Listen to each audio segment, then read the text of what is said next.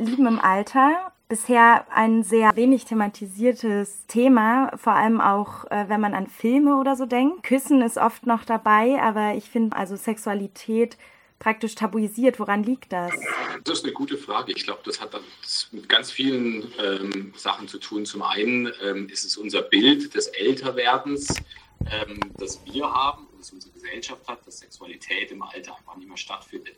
Ähm, ich glaube, dass, dass ähm, sich das ändern wird, weil mit äh, der Generation, die jetzt nachrückt, die die sexuelle Revolution sozusagen mitgemacht haben aus den 68er Jahren vor allem, äh, damit jetzt eine Generation alt wird und ähm, die da sehr offen damit umgeht. Ansonsten spielt und findet vor allem in den Medien Sexualität heutzutage leider nur bei jungen Menschen oder gesunden Menschen statt.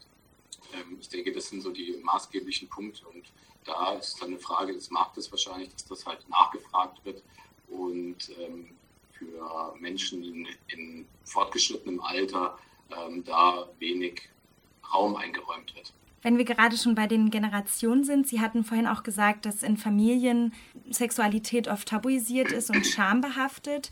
Ähm, wie können wir das aufbrechen? Also wenn ich jetzt zu jungen, eventuell zukünftigen Eltern spreche, wie kann da schon frühzeitig ja anders gehandelt werden? Die Frage ist immer, wie sicher ist man oder wie geht man mit seiner eigenen Sexualität um?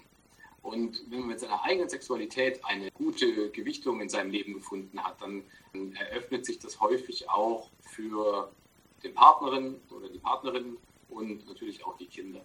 Und ich denke, was ein ganz wichtiger Punkt ist, ist, dass ähm, Themen wie Sexualität einfach nicht mehr tabuisiert werden, indem man sie einfach offen anspricht, ansprechen lernt. Ich glaube, gerade der letzte Punkt ist schon viel mehr, als die Generationen vor uns hatten. Äh, es gibt sicherlich Menschen, die sich schwer tun, das anzusprechen, auch bei Kindern oder einen richtigen Zeitpunkt zu finden. Ich glaube, wenn jeder an seine eigene Pubertät zurückdenkt, wenn die Eltern dann kommen und versuchen, einen aufzuklären, ähm, da ist man meistens schon, zumindest war es bei uns so in der Familie, war Dr. Sommer von der Bravo schon vorher da sozusagen. Und ähm, ich denke, das ist etwas, was ähm, äh, heute zum einen gesellschaftlich sowieso schon viel offener gehandhabt wird. Das heißt, ich glaube, bald werdende Eltern äh, sind damit ja schon ganz anders äh, im Umgang, als es unsere Eltern oder die, Eltern, Elterngeneration war. Ich denke aber, unterm Strich bleibt jeder, der sich oder jede, die sich mit ihrer eigenen Sexualität sicher fühlt, wohlfühlt, wird auch einfach intuitiv einen Zugang zu ihren Kindern. Also muss auf jeden Fall damit begonnen werden, den eigenen Körper irgendwie ähm, anders zu erfahren und die eigene Sexualität ähm, bewusster wahrzunehmen, um sie dann auch an andere weitervermitteln zu können. Ja. ja. Also man kann ja die Gegenfrage stellen, wie würde man mit äh, jemandem beispielsweise, um ihr Beispiel aufzugreifen, mit einem Kind über Sexualität sprechen, wenn man sich selber damit nicht wohlfühlt.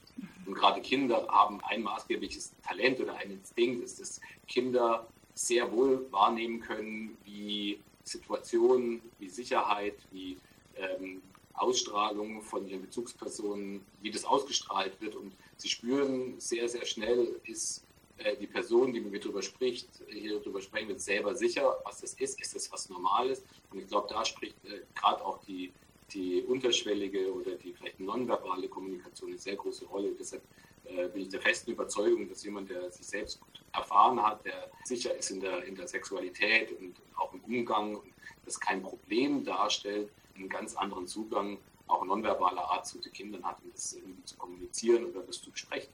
Sie ähm, plädieren ja auch für einen offenen Umgang, vor allem ähm, über Probleme bei der Sexualität von Ärztinnen und Ärzten. Wie könnte das konkret aussehen? Welche Ärztinnen wären dafür zuständig? Eigentlich jede Ärztin, jeder Arzt, dem Sie das Vertrauen schenken möchten. Ähm, ich glaube insbesondere, also wenn es darum geht, welche primär dafür zuständig wären oder das abklären müssten, ähm, ist die Frage relativ einfach zu beantworten, weil das ist der, äh, die Arztgruppe, die, die am häufigsten aufgesucht wird von den Patienten, ist der Hausarzt, der Allgemeinarzt, Familienarzt. Ja. Ich glaube, da wäre dieses Gespräch dringend vonnöten, ähm, weil allein das darüber sprechen den Patientinnen schon oft Erleichterung verschafft. Wir in der Urologie oder speziell bei mir in der Andrologie sprechen es qua Persona natürlich äh, immer direkt an, weil das ja unser Job ist im Prinzip. Aber ähm, ich denke, für Frauen definitiv erste Anlaufstelle Hausärztinnen, Gynäkologinnen, für Männer definitiv die Hausärzte. Darüber hinaus wäre es vielleicht trotzdem sinnvoll, auch gesellschaftlich mehr Räume für den Austausch zu geben. Ähm, wenn ich an Frauen denke, dann denke ich an bestimmte Frauenzentren oder Seminare. Was für Möglichkeiten gibt es da für Männer? Also es ist tatsächlich so, dass es da relativ wenig für Männer gibt. Ähm, es ist so, dass es äh, Selbsthilfegruppen gibt, äh, speziell bei Erektionsstörungen, häufig auch über natürlich Prostatakrebsgruppen. Es gibt speziell für Männer ähm, ähm, äh, das ISG, äh, also was ich vorhin beworben habe, ähm, da äh, wird sehr viel sexuelle Aufklärung betrieben, Informationen. Dann natürlich ähm, die Landeszentrale für gesundheitliche Aufklärung ist ein nächster Punkt, wo man äh, sicherlich viel Informationen auch speziell für Männer findet. Aber anders als bei Frauen ist es tatsächlich nicht so, als würde es da ein sehr breites Angebot. Speziell, und das möchte ich vielleicht noch hinzufügen, wäre es sehr wünschenswert, wenn es Anlaufstellen gäbe für junge Männer. Also gerade pubertierende Männer, ich sage mal so zwischen 15 und 18. Da möchte ich nämlich noch einen Satz vielleicht dazu loswerden. Es ist nämlich so, dass die Frauen oder Frauen, Mädchen relativ früh bereits ähm, durch den Kontakt zur Gynäkologin bestenfalls an das Thema herangeführt werden, wohingegen Männer ihren äh, Andrologen oder Urologen meistens erst spät nach dem 40. Lebensjahr ähm, oder 50. Lebensjahr sehen wenn es um die Prostatakarzinomvorsorge geht oder um Probleme beim Wasserlassen, wenn nicht vorher schon was Urologisches war. Ähm, aber das sind Männer einfach nicht gewohnt. Und äh, das ist der Zugang für Männer schwierig und auch von Männern auf so ein Thema. Gibt es gesellschaftlich Debatten darüber, den Gang zur Urologie auch in jüngerem Alter zu etablieren? Wie sind da die Tendenzen? Ähm, ja, es gibt tatsächlich Bestrebungen, so eine Art jungen Sprechstunde einzuführen.